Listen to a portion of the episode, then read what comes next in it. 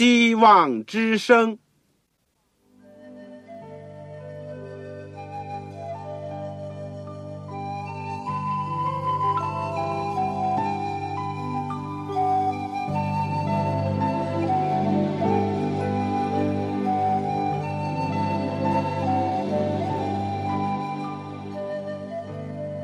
各位听众朋友，各位弟兄姐妹，欢迎您收听信徒培训这个节目。教会的兴旺，不单表现为人数众多，更要求教友的素质好。为了使教会真正达到人丁兴旺，又灵性健壮，希望之声特别为广大的信徒制作了信徒培训这个节目，满足主内同工同道的需要。信徒培训由黄牧师主讲，将有多种课程推出，欢迎弟兄姐妹们踊跃参加。下面我们就把节目时间交给黄牧师。各位亲爱的弟兄姐妹、组内的同工同道以及收音机旁边的听众朋友，你们好，我是旺草，在基督里面向你们问安。很高兴我们又可以在空中一起学习主的话语。这个阶段，我们都是学习保罗书信当中的罗马书。我们上次学习了第十一章，今天呢，我们会来到了罗马书的第十二章，也可以说是罗马书的下半部分。你有没有记得我以前所讲，保罗的书信几乎都是分为两部分，第一大段往往都是一些带着理论性的。而后半部分呢，都是实践性的。那么，在我们学习第十二章之前，我们先做一个祷告。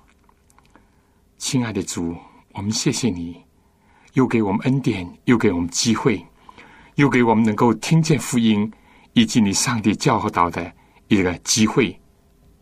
主，我们知道，在今天，在这个世界上还有许许多多人。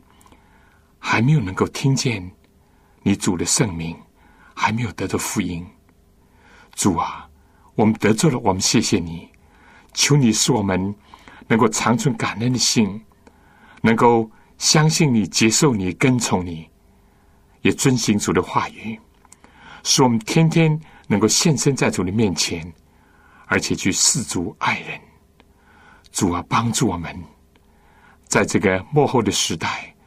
能够立定脚跟在主基督的磐石上，而且能够不怕一切的风浪，能够继续的向前向上，把主的福音能够在我们的周围传开，使更多人成为天国的子民，能够得获永生的盼望。主，我也恳求你，能够在我们听众朋友当中、弟兄姐妹当中，身体有软弱的。有疾病的，求你恩待；生活上有缺少的，求你补助；灵性上有缺乏的，或者是我们道德上有软弱的，都求你的恩典能够覆盖我们。主啊，我们需要你，时刻的需要你，垂听我们的祷告和感谢，奉主耶稣圣名，阿门。好，弟兄姐妹，请你。打开你手边的圣经，《罗马书》第十二章。我现在讲一讲，如果你是没有圣经而很想得到一本圣经的话，就请您立刻的来信给我。来信呢，请寄香港邮政总局信箱七六零零号，或者是三零零九号。七六零零号，或者是三零零九号。你写“望草收”，“望”就是我们希望之声的“望”。潮水的潮，当然不要忘记了写清楚你的姓名、回邮地址和邮编的号码。我会请童工尽快的想方设法，免费的给你提供一本圣经，使你更好的学习上帝的话语，也能够更好的听课。好了，我们从十二章就开始。刚刚我已经讲过。来到了罗马书的后半部，保罗是一个大有信心的一个使徒。在他所有的书信当中没有例外的。我说前面的部分往往是讲教义、讲理论、讲神学，后面的部分呢就是讲实践、讲生活、讲具体的事件。罗马书这一卷被称为是讨论因信称义最丰富的一卷书，也一点没有忘记从信心而生出行为这一个重要的真理。罗马书第十二章也是被历代的基督徒认为是他们最喜爱读的圣经的篇幅之一。罗马书十二章呢？主要是讲一个献身的基督徒，他对上帝如何，他在教会当中又怎么样，他对社会上的人、对逼迫他们的以及仇敌又应当有些怎么样的正确的反应。总之呢，是一个献身的基督徒对上帝、对人的各种关系。而且第十二章跟前面的教义部分呢，是有一个明显的联系的。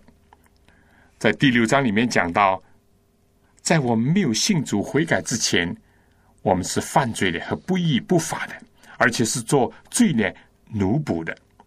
但我们信了主以后呢，我们的主人换了，我们自愿的因着爱而作为义的奴仆，把自己献上做上帝的仆人。我今天要讲的讲题就是献身的基督徒。以及现身的基督徒应当如何对待自己和对待别人？今天的圣经章节呢，仅仅是罗马书第十二章第一到第八节，就八节圣经。我们要分两次讲这一章。好，请大家看罗马书十二章第一节。所以弟兄们，我以上帝的慈悲劝你们，将身体献上。当做活祭，是圣洁的，是上帝所喜悦的。你们如此侍奉，乃是理所当然的。大家注意这个“所以”两个字吧。一开始“所以”两个字，明显呢是跟前面是有联系的。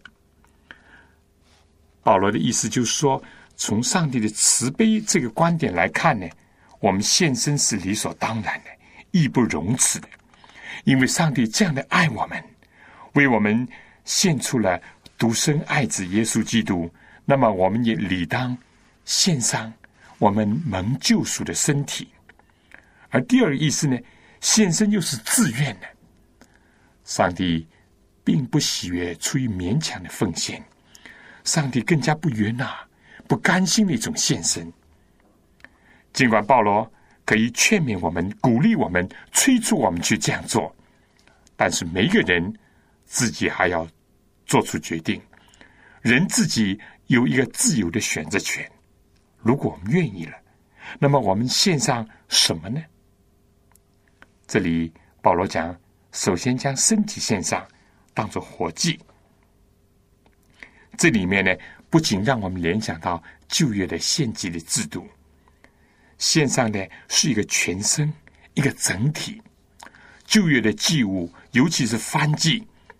这是要经过宰杀的，而保罗在这里呢，认为我们献上活祭。上帝让我们致死的是我们的老我。上帝并不接纳像异教徒那样献他们自己的儿女呢，或者是焚身了、自焚了，或者像巴利宗教那样用刀割自己的身体了，想以此动情的方式来感动上帝、打动上帝。所有这些。圣经的上帝，耶和华上帝，不要这一切。上帝所要的，只是我们过去怎么样的为罪活着，以后呢，我们就要去为义活着。过去怎么样侍奉罪、侍奉撒旦，现在就怎么样的去侍奉义、侍奉基督。祭物的特点呢？这里讲，第一个是活的，第二个呢是圣洁的。圣洁之字在原文呢是分别的意思，和一般不同的。在旧约，所有的作为奉献的祭物呢，都是要没有残缺的，没有瑕疵的。作为我们讲，我们是有残缺的。但是，一旦我们愿意把自己献给上帝，把我们自己和世界分离、分别出来，我们在上帝面前，就在基督耶稣里面，我们就是圣洁的。而一个活的祭、圣洁的祭，也就是讨上帝喜悦的祭。在旧约以赛亚书第一章，上帝又讲到公绵羊的翻祭和肥畜的脂油，我都已经够了；公牛的血、羊羔的血、公山羊的血，我都不喜悦。你们来朝见我，谁向你们讨这些？是你们践踏我的愿欲呢？你们不要再献虚浮的供物，听命胜于献祭，顺从胜于。供养的自由，这个祭物要得蒙上帝的喜悦呢，必须要听从上帝的命令、上帝的吩咐和安排。献身对我们讲来，应当是由重生就开始。从外表讲来呢，就是从受尽之日开始。这是一个明确的表示：我从今以后，我属于主。我过去侍奉撒旦，过去属于世界。今天我属于基督，我愿意侍奉上帝。但献身呢，不单单是一天的事情，又是一生的事情，而且是每一天的事情。我每一天都必须向上帝、向主献上我们自己。那么献身的含义是什么呢？第二节就进一步的发挥了。保罗首先讲。不要效法这个世界，不要再像过去那样，还继续的效学这个世界的模式，按照世界的样子来生活。但这只是消极的，积极方面呢？保罗说，就是心意更新而变化。献祭的过程也是一个成圣的过程，献祭的过程也是一个悔改认罪的过程。大卫说：“上帝啊，求你为我造一个清洁的心，使我里面重新有正直的灵。信了主以后，我们就会变化，从心里面开始变化，以至于到外面，我们的言行举止都有变化。但这个变化，我们不是按照世界的样式，一步一趋的去跟从世界、效学世界、模仿世界、照世界的样式。”不是，而是在心灵当中接受圣灵，接受上帝的话，来天天的改变我们。我们要变成主的形状，荣上加荣，如同从主的灵变成的。这是在格林多后书三章十八节所说的。我们说看什么就像什么，向世界看齐就越来越世俗化，向前看齐。就越来越会敬拜财神妈门，仰望基督，就会逐渐的仿效基督的形象。第三节说：“叫你们查验何为上帝的善良、成全、可喜悦的旨意。”如果我们天天把自己献上，如果我们不效法世界，如果我们天天心意更新而变化，那么就有一个美好的结果。就使得我们能够查验和喜欢上帝的旨意。我们说，上帝的旨意是非常重要的。一个小孩要明白父母的心意，一个仆人要明白主人的心意。同样，基督徒、神的儿女要明白上帝的旨意。在主导文里面就说：“愿你的旨意行在地上，如同行在天上。”在预言当中也论到耶稣说：“你的律法在我心里，我乐意照你的旨意行。”耶稣来到世界上也是这样的教导说：“不是凡称呼我主啊主啊的人都能进天国，唯独遵行我天父旨意的人才能进天国。”耶稣也说：“谁是我的母亲，我的兄弟姐妹呢？”凡遵行我天父旨意的，就是我的母亲，我的兄弟姐妹。所以从这里面看见上帝的旨意，对我们讲来非常的重要。我们要遵行上帝旨意，那至少首先我们要明白什么是上帝旨意。明白了上帝旨意，遵行上帝旨意，这样就是我们和基督的关系能够越来越牢固，就是我们能够进入到天国，进入到永生。所以，寻求上帝的旨意，愿上帝旨意成全，这应当成为我们一生的一个愿望和一生追求的目标。这里形容上帝旨意是良善、纯全、可喜悦的旨意。往往由于我们没有献身，没有把我们自己献上，或者是由于我们还效法这个世界，追随这个世界。以致影响我们不明白上帝旨意，或者说，由于我们的心意没有在天天的更新，所以我们的心灵眼睛糊里糊涂、迷迷糊糊，看不清上帝旨意。有的时候，我们甚至怀疑上帝旨意到底是不是良善呢？还是上帝旨意要他的儿女受苦呢？不是有人真的这样想吗？上帝旨意是不是成全呢？还是觉得似乎还有许多是值得怀疑的、可考虑的呢？以及上帝旨意是不是令人真正的可喜的呢？或者是感到上帝旨意前是一个枷锁，令人厌烦？所有这些的根本的问题，都跟保罗在前面所讲到的有直接的关系。上帝的旨意。是显示他的主权，他的权威。人或者行在上帝的旨意当中，或者呢不愿意遵行上帝旨意，这是我们自己的选择。人运用了这个权利，但人也要为这个权利而承担责任。圣经里面约翰一书第二章这样讲到：使徒约翰说，不要爱世界和。世界上的事，因为凡世界上的事，就像肉体的情欲、眼目的情欲，并精神的骄傲，这些都不是从父来的，乃是从世界来的。这世界和其上的情欲都要过去，唯独遵行上帝旨意的，是永远长存。从整本圣经看来，许许多多的先祖先贤。先知，甚至我们的主耶稣基督，也是不断的在寻求上帝旨意。但怎么样寻求上帝旨意呢？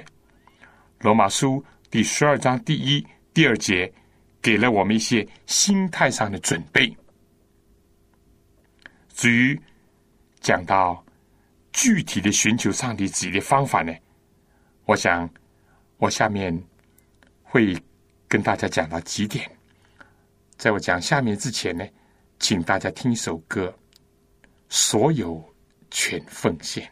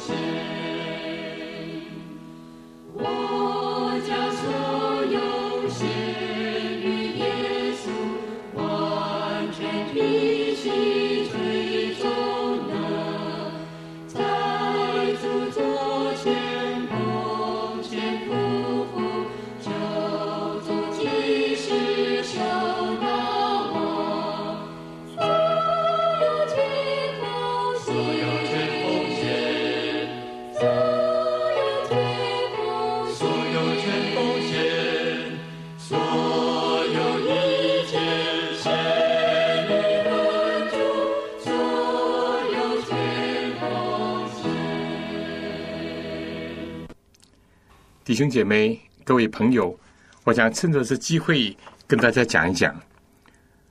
为了为听众朋友服务，我写了几本小册子，一本是《天下之大经》，一本是《仁瑞基本法》，以及最近所写的一本《主耶稣与你》。我相信这三本小册子都能够帮到你。更好的认识圣经的真理和主耶稣基督，也会帮助我们明白上帝的旨意。如果你需要这小册子，但我要说，每次只可一本，就请你写信告诉我，你或者选其中的任何一本，这是你的自由。我收到你的来信，我会尽快的会给您寄上来信呢。请寄香港邮政总局信箱七六零零号，七六零零号，或者香港邮政总局信箱三零零九号。信封上，请你写“望潮收”，“望”就是希望之声的“望”，潮水的“潮”。同时写清楚你自己的姓名、回邮地址和邮编的号码。你说“望潮”。我希望得到一本《天下之大经》，或者你说望朝，我希望得到一本《人瑞基本法》，或者你说我愿意得到你最近所写的《主耶稣与你》。我收到以后，我非常乐意的把这小册子给你。好了，我们下面呢就来讲一讲这个怎么样寻求上帝旨意。这是一个很重要的一个题目，有许多人常常问到的。我们说，第一就是要看，就是要查考上帝的圣经是不是清楚无误的。上面讲到，耶和华如此说，也就上帝怎么样讲，怎么样指示，怎么样吩咐，怎么样劝勉，怎么样警戒，怎么样应许，这作为第一点，也可以说是最基础的一点。因为圣经就是传达上帝旨意的一个课本，但人除非是为了想要遵行上帝旨意，否则的话呢，就不能够明白上帝旨意。像经上主耶稣这样说：“人若立志遵着上帝旨意行，就必晓得这教训是出于上帝还是不是。”熟悉圣经，阅读圣经。这是明白上帝旨意的第一个，也是最基础的方法。但人如果只是为了好奇，只单纯的为了求知，而不是为了遵行上帝旨意，那么往往还是不能够清楚的明白上帝旨意，或者甚至于走向上帝旨意的反面。在耶稣降生的时候，东方的博士他们看见在。玻璃恒上空的星，他们就想起旧约的巴兰的预言，他们还是有所不明白，他们就来到耶路撒冷去求问，结果呢，上帝是接着那些文士和祭司给了他们答案，他们也就顺着这个上帝话语的启示，结果他们找到了弥赛亚，找到了救主。但你知道，同时那般熟读圣经，甚至于可以。把圣经经文倒背如流的文士、祭司，他们怎么样呢？他们讲得出耶稣降生的地点在犹大的伯利恒，但是他们没有敬拜他的心愿和举动。希律王知道了，非但不去遵行，甚至于要背逆上帝的旨意。所以，读圣经、看圣经是重要的。但更重要的是要遵行上帝的话语，至少要有这个心愿。第二呢，我们说寻求和明白上帝旨意的方法是借着祷告，是借着祷告，以及圣灵的感动。圣经应许说：“你们祈求就给你们，寻找就寻见，叩门就给你们开门。”我们如果不明白上帝旨意，我们可以向上帝叩门，可以去寻找。上帝有应许给我们，但同样的，如果接着祷告祈求上帝的旨意呢，也必须要有一个顺服上帝旨意的心愿。耶稣基督在克西马园祷告的时候就是这样，他三次说：“上帝啊，倘若可行，求你叫这悲，就是苦悲撤去。”耶稣当时候不知道喝着苦悲是不是上帝旨意，或者能不能撤去，但他有一个顺服的心。他说：“然而不要照我的意思，要照你的意思。”所以最后他就能够明白，而且坚决的遵行上帝的旨意。当彼得和做那耶稣的人来到的时候，耶稣就吩咐彼得收刀入鞘，因为他已经明白上帝旨意。他说：“如果是这样，经上所说的事情必须如此的话，怎么应验呢？”而同样呢，旧约又有另外一个例子，就是巴兰的例子。他明明知道什么是他应当做，什么是他不应当做的，也就是说，他不应当咒诅自己的百姓。特别是上帝赐福引领的以色列人，这点巴兰是清楚的，但是他未力所动，他还是留下了这个摩亚王巴勒的使者，他呢就怎么样？他说：“你留下来，让我祷告祷告。”大家想想看，在这样的情况下，他能不能明白上帝的旨意呢？或者我们换句话说，他这样做、这样想。是不是会混淆了上帝旨意呢？我想这一点是非常清楚的。所以圣经里面教导我们说：我们心里若注重罪孽，主必不听。主如果不听，不感动我们，不启示我们，不小于我们，我们怎么能够明白上帝旨意呢？所以祷告是重要的，但是我们必须要有一个顺服的心。当我们得到了上帝的。启示和回应以后，我们必须愿意遵从。第三个寻求上帝旨意的方法呢，就是借着上帝给我们的理智、我们的头脑来思考、来分析、来寻找、来比较。人的头脑是上帝和人唯一能够交通的一个地方。上帝也是按照他的形象造我们的，所以人有思维的能力，有理智的功能。这些本来也都是上帝恩赐之一。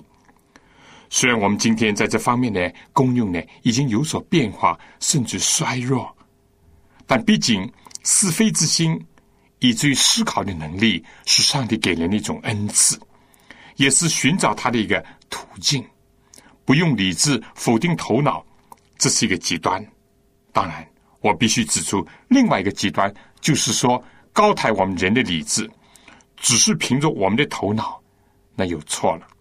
所以我们必须在这个尊重上帝的明显的启示，也就是圣经，以及接受圣灵的感动，把我们所有的需要以及我们所要寻求明白上帝的旨意放在他面前的同时呢，我们应当默想，应当思考。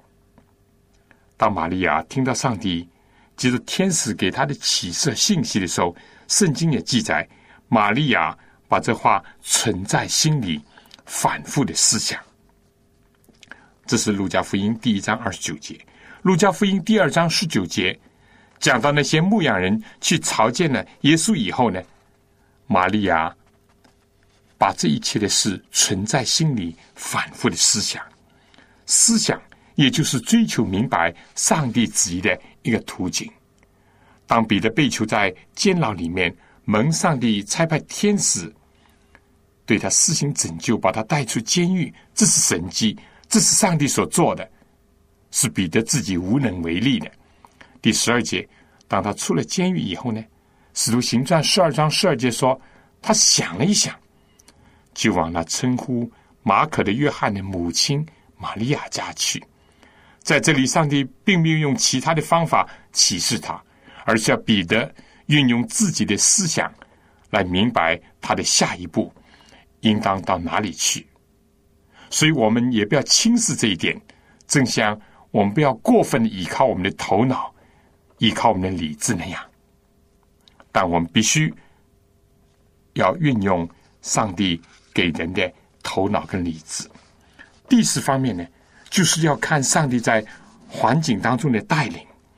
刚才我们提到，耶稣在克西马尼园的祷告，他求上帝，如果是他的旨意的话呢，就求上帝把苦悲撤去；但如果不是他旨意的话呢，耶稣绝对不坚持自己的意思，相反的，他顺服。这上帝并没有明显的说撤去或不撤去，但是很快呢，犹大叛徒。犹大呢，就带着一班暴徒来捉拿他，他心里就明白了，上帝就是要他喝着苦杯，所以他并不是向后转，相反，他是向前走，去接受这苦悲。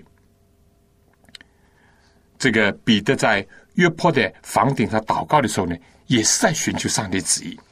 上帝既接着意向告诉他，他甚至和上帝理论。正在他不完全明白的时候，下面就有哥里牛所派来的人在敲门了。上帝就是借着环境来带领，要让他进入到一个真理，去明白上帝旨意。从此呢，他就晓得这个意象当中所显出来的不洁净之物，就是他自己这些在犹太人的观念当中认为外邦人是不洁净的一样。上帝。以后又接着在哥尼流家里所发生的一切，更加让他明白了，上帝愿意接纳天下所有相信他的人。所以彼得后来就说：“我真看出上帝是不偏待人的。原来在各国当中，凡敬畏主行义的人，都为他所悦纳。”福林运动的领袖威廉·米勒。在他多年的查考圣经以后，他深深的知道有一个信息要传扬给其他的人。圣灵一直也强烈的在他心中感动，要他去传基督福灵的信息，但他一再的推脱。不过他许愿说，如果有人找他去讲道，那么他愿意去，因为在他心里想呢，从来没有人这样做过。那么他就。答应上帝说：“如果有人来找我，我就听着你的吩咐而去。”结果呢，果不然的，就在他许愿以后不久，他的一个亲戚就找他出去讲道。所以呢，他就看见上帝在环境当中的带领，或者是有的时候在环境当中的阻挡。《使徒行传》第十六章第六节讲到，圣灵竟然禁止。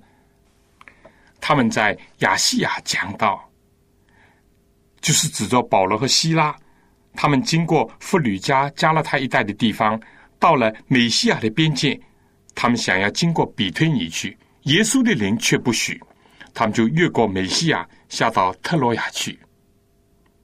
圣灵也好，耶稣灵好，禁止他们讲道，似乎是开红灯了。但结果呢，在夜间有异象现于保罗。有一个马其顿人站着求他说：“请你过到马其顿来帮助我们。”保罗既看见了这个意象，他们随即想要往马其顿去。这是通过意象的拦阻和带领。另外，保罗在罗马书第一章里面就讲到，他有很多次的定义要到罗马去，直到如今还没有得到通达的道路。一章第十节。他讲到，在祷告当中常常恳求，或者照着上帝旨意，终能得到平坦的道路往你们那里去。第十三节，保罗说：“弟兄们，我不愿意你们不知道，我屡次定义往你们那里去，要在你们中间得些果子，如同在其余的外邦人中一样。只是到如今仍有阻隔。我想配合了上面所讲的。”看看上帝在环境当中的带领，或者是拦阻，也是寻求明白上帝旨意的另外一个方面。还有一个呢，就是根据基督徒自己过去的经验，这也有助于我明白上帝旨意。补充一点，就是说，我们也可以接着和其他的弟兄姐妹特别是和那些有经验的主的仆人或者是主的儿女一起祷告、一起探讨，或者征求他们的意见，或者是从他们的身上以及在过去的经验当中得到一些教义、得到一些借鉴。这也是帮助我们寻求明白上帝旨意的另外一个渠道。只是在这样的时候呢，我们要注意，就是说人的经验、人的意见呢，不足为最后的依据。所罗门死了，罗破安不是也去征求一些意见吗？这意见之间呢，我们说有对的，也有不对的。人必须还要依据圣经，依据前面我所讲的几点去加以分辨。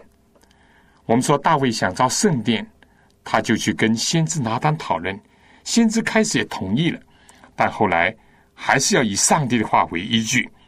上帝回头告诉拿单说：“因为大卫是个战士，流血太多，我不要他造。”在这方面呢，也是要注意。刚才说的这几点呢，都跟。保罗在罗马书十二章的献身有关，也就是不要效法世界，心意要更新而变化。我们说效法世界，我们的心意就不能更新而变化。心意不能更新而变化，我们就必定会效法这个世界。效法世界越多，心意更新变化就越少。心意更新变化怎么样？越多呢？效法世界就越少。所以，弟兄姐妹，亲爱的同工同道，献身，每天的献身，追求成圣，不断的使自己的心意更新而变化，不断的不去效法这个世界，这样呢，我们就能多一点的明白上帝的旨意。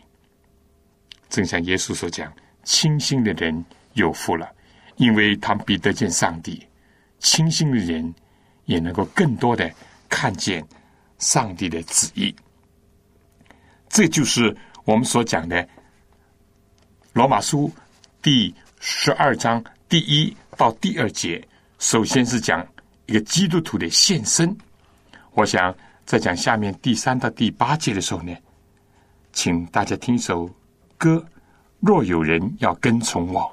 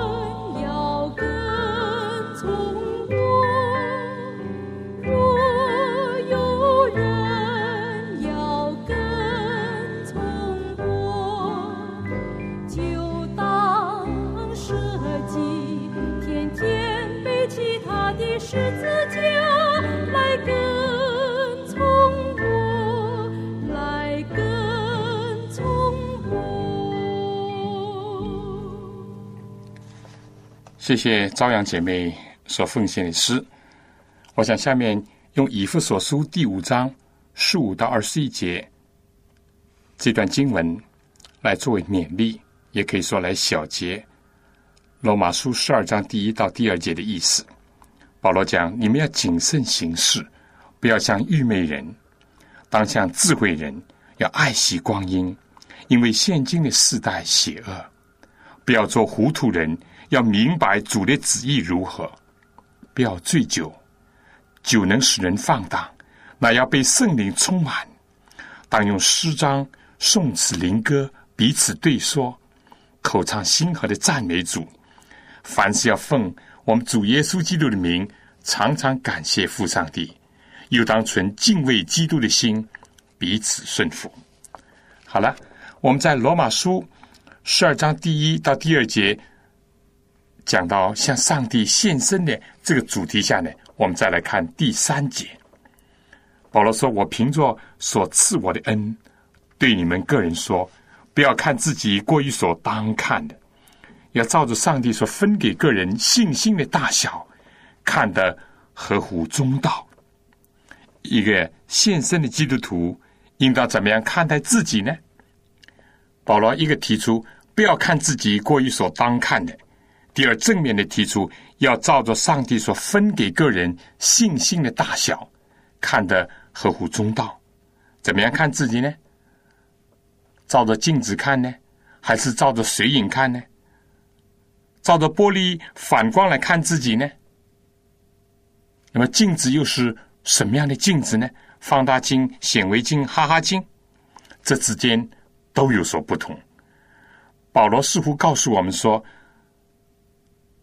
照着我们自己的本相来看我们的真我，自己看自己是回事情，别人看自己又是另一回事情，而上帝看我们自己呢，更加是另外一回事情。在这些方面呢，有时候是会统一的，就是上帝看我们，别人看我们，自己看我们自己都是一样的。但有的时候并不是如此，我我们自己看自己不错，别人看我们就不一定是这样，而上帝看我们又如何呢？又是另外一个问题了。有的时候呢，我们自己看自己不错，别人看我们也不错，但上帝倒不以为然。当然，也有另外的情况，就是说，我们自己看自己是回事情，别人也不赏识我们，但上帝却能够知道我们的内心，知道我们向他的意念。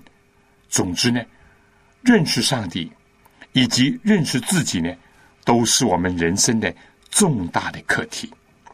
我感觉到，在这样的一个基础上，我们就会更加的认识其他的人。也能够认识撒旦，这就构成了我们的人生的主要的课程。所以你说读大学，你要选科选那样选那样，都是学一些专业的知识。但对于人生的学校，这四门课是重要的。第一，认识上帝，认识自己，认识撒旦，认识别人。我们说认识自己呢？尤其是希腊教育的最基本的课程，在世界上，在人群当中，往往呢有两个倾向，一个呢就是自视过高，把自己看得太高了；一个呢就是太自卑。相对来讲呢，自视过高的人呢多过于自卑的人，但两者呢都是不健康的。保罗固然说不要看自己过于所当看的。但保罗并没有意思说应当故意的缩小我们自己、压扁我们自己。保罗说要看的怎么样呢？看得合乎中道，不偏不倚，不大不小，不左不右，不胖不瘦。所谓中庸之道，人既要有自知之明，但人也要有自信、自尊和自爱。一方面，我们不要自负、自高、自大。盲目的欺骗自己，但是也不要自厌、自叹、自卑，在折磨自己，在这样的当中打滚度日。要正确的认识自己呢，并不是一件容易的事情。有人甚至说这是最难的事情，好像听来人不容易接受。难道我还不认识我自己？确实。有过人生各种经历的人，把自己放在各种经历当中的人，他就会晓得这句话的正确。有的时候，人不在特殊的时间、特殊的场合或者特殊的光景之中，我们还没有认识我们自己的真我。耶稣的大使徒彼得，在耶稣受难之前，不是。对他说：“就是众人离开你，主耶稣啊，我也不离开你；就是和你一起下监，一起坐牢，我总不离开你，我总不跌倒。以后怎么样呢？大家很清楚。我们说彼得真是认识了他自己了吗？你可以回答这问题。当这少年官来寻求永生，当耶稣说你要遵守诫命，他说我从小就遵守了，耶稣说：“你还缺少一件事。”在这样的情况下，也就是耶稣要求他变卖所有的一切家产，去分给穷人的时候，他就忧忧愁愁的走了。我要说，这个少年官真的认识自己了吗？真的从小就遵循主的诫命吗？当雅各和约翰啊簇拥着他们的母亲来到主耶稣面前，耶稣问他们要什么？他的母亲说：“要他一个儿子坐在耶稣的左边，一个坐在他的右边。”耶稣就问雅各、约翰说：“我所受的喜，你们能受吗？我所喝的杯，你们能喝吗？”他们说：“我们能。”耶稣在这段对话之前，就首先很感叹的对他们说：“您不知道你们所求的是什么。”在这样的情况下，他们是。不能真正的认识和了解自己的，所以我们说，认识自己是一门非常重要的功课。而第二呢，就来到了接纳自己。认识自己不容易，接纳自己呢也不容易。当我们发现到，在我们身上，如果果然有一些长处、优点，或者是上帝的恩赐的时候，我们一定也会发现到。尤其是我们如果能够诚实的对待我们自己的话，一定会看到自己的缺点和不足之处，看到自己的优点长处。固然不要飘飘然，倘若我们能够专门的能够看到自己的缺点和错误，尤其是当和别人比较的时候，发现别人没有这些。而我们自己有一些与生俱来的，或者是由于后来的环境所造成的，由于社会国家所形成的，我们自己的这些软弱和缺点和不足的时候，我们能不能接受我们自己呢？我还能够乐意的说，这就是我自己的一个部分。我们说很难希望别人接纳你。如果你不能接纳你自己，有的时候我们太自卑，以至于呢，使得我们的人生都瘫痪无力。所以，认识自己，然后要接纳自己，不断的接纳自己的长处，要接纳自己的缺点；不断的接纳我们后天所养成的，要接纳我们与生俱来的，你所不能选择的。第三点呢，就是说。如果我们发现自己身上的长处、优点，我们应当看到这是上帝的恩赐，是他给我们的礼物，要通过我们去运用它、发挥它。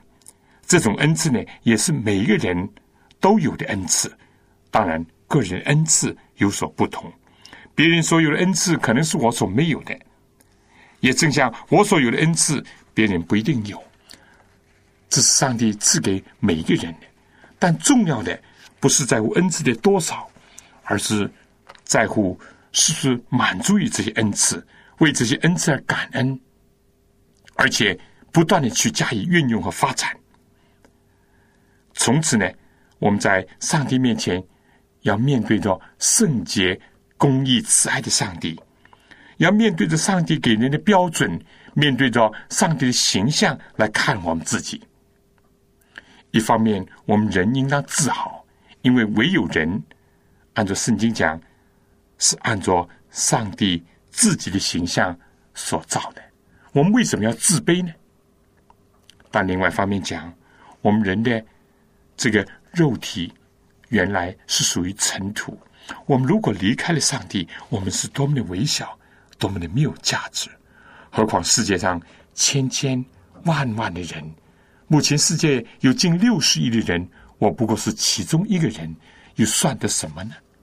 所以，如果我们能真的是自欺的话，我们就应该想到，我们是属于土，尤其是犯罪以后，我们还要归于土，这是世人所有人的命运。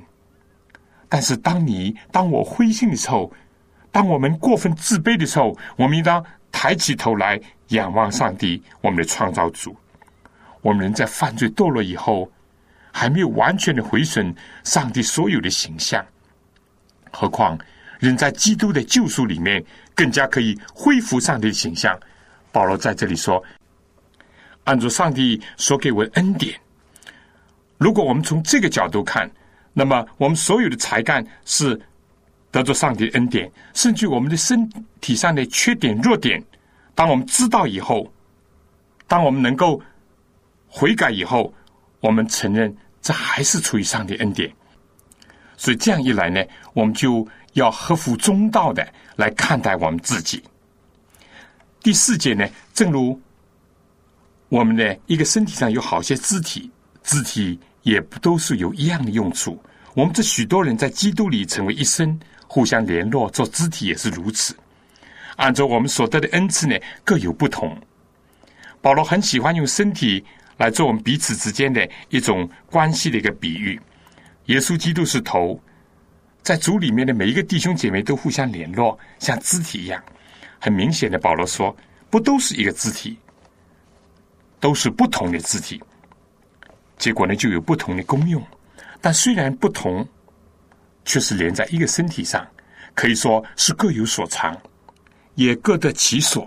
但这里保罗强调说，我们除了各有各的功能以外，互相还是要联络，要做到互相联络，既分工又合作，就必须要有一个自己认识自己的一个前提。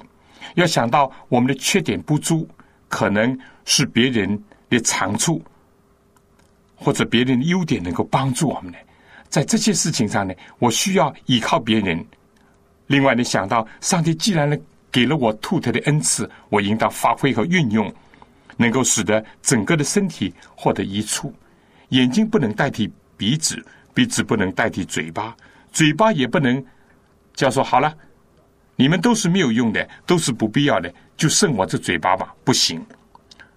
嘴巴也不能这样说，你鼻子长在我的上面，眼睛更加是高高在上，那么我实在是太可怜了，那么我就罢工。不是的，我们个人有个人的功用，我们应当感到这都是上帝恩典。我们应当要去彼此的联络合作。第六节保罗说：“按照我们所得的恩赐各有不同，或说预言，就当照着信心的程度说预言；或者指示，就当专一指示；或者教导的，就当专一教导；或者劝化的，就当专一劝化；施舍的，就当诚实。”治理的就当殷勤，怜悯人的就当甘心。所以在这段里面呢，有四个思想，就是各自要做出应有的贡献，发挥上帝给人的恩典。但他的目的是什么呢？不是为了荣耀自己，而是使整个的身体得一处。保罗在这里列举了几种恩赐，就是说预言、做这事，或者是教导、劝化，或者是施舍。在中文圣经呢，都讲要专一，虽然这点在原文是没有的，在这里面呢，又体现了很好的意思。只要我们尽到了自己的本分，做好了我们本分的工作，发挥了上帝给我们兔特的恩赐，而不要去专管闲事，或者是这个轻视别人的工作或成就，或者以别人的工作成就来夸耀。我们说不要，都不用，人应该专一、专心的尽到自己责任和义务，这就是我们为全体做了最好的贡献。因为人不是全能的，没有一个人具备各种的恩赐，但也没有一个人没有任何一种恩赐。所以这里保罗就讲到，个人都要做个人的。我们说。信仰不是要夸夸其谈，不是要讲那些自己没有的真实的经验、没有的真实体会的东西，更不能讲自己还不确信的东西。讲到呢，要有信心；讲到要诚恳；讲到要诚实。第二点呢，保罗是讲到另外，不是每个人都有讲到说预言的恩赐，但是有一些人有实践的恩赐，他可以本着基督的爱去做一些服侍人的工作。可以去做一些其他人不愿意去做的，或者是人看来没有什么了不起的工作，也没有大作用的工作，结果呢，他们愿意去这样做，这在上帝看来也同样是一种恩赐。第三种恩赐呢，属于教导的，包括解释，包括阐明。有的时候，教会里面有太多的讲道，而太少的教导。我们说，教师、父母都有这种特德的恩赐，或者是机会来做教导。当然，牧师也不能放弃这部分的工作。其次呢，就是说劝化人呢，包括鼓励、安慰、开导、辅导，这些都是要重视的。施舍呢，也是一种恩赐。保罗不是讲耶稣曾经说过的吗？施比受更为有福。我们能够施舍，就表明我们已经比别人多了，或者是比别人先领受了上帝恩赐。当然，还有些是做治理、做领导的，这也是一种恩赐。这里面特别提到治理的要殷勤。我们说，往往有些做领导的容易指手画脚，但自己呢，具体的工作一点都不参与，而把所有的责任和重担都推给别人。所以说，做领导的要热忱，要殷勤；而怜悯人的呢，这里讲要甘心。被迫去做的事情是痛苦的。乐意的事情呢，才是甘甜的。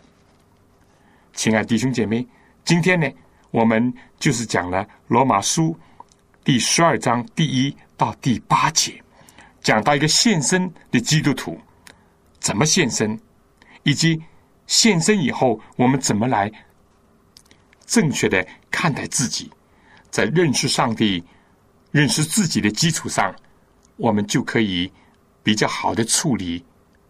和其他人的关系，或者是正确的去看待别人。我们既要认识自己的缺陷，要认识自己的特长，因为这些特长是上帝恩赐。这样呢，我们既认识是上的恩赐，我们就不会骄傲。当我们看到自己的弱点，我们就需要其他人的帮助，需要其他人的合作，需要接受其他人的指点，需要欣赏别人的长处。这样呢？就是一个很好的，既能接纳自己，也能够欢迎别人；就是一个既接纳上帝，或者是说被上帝接纳的一个献身的人。而这样的人呢，既能够献出自己，也能够好待别人。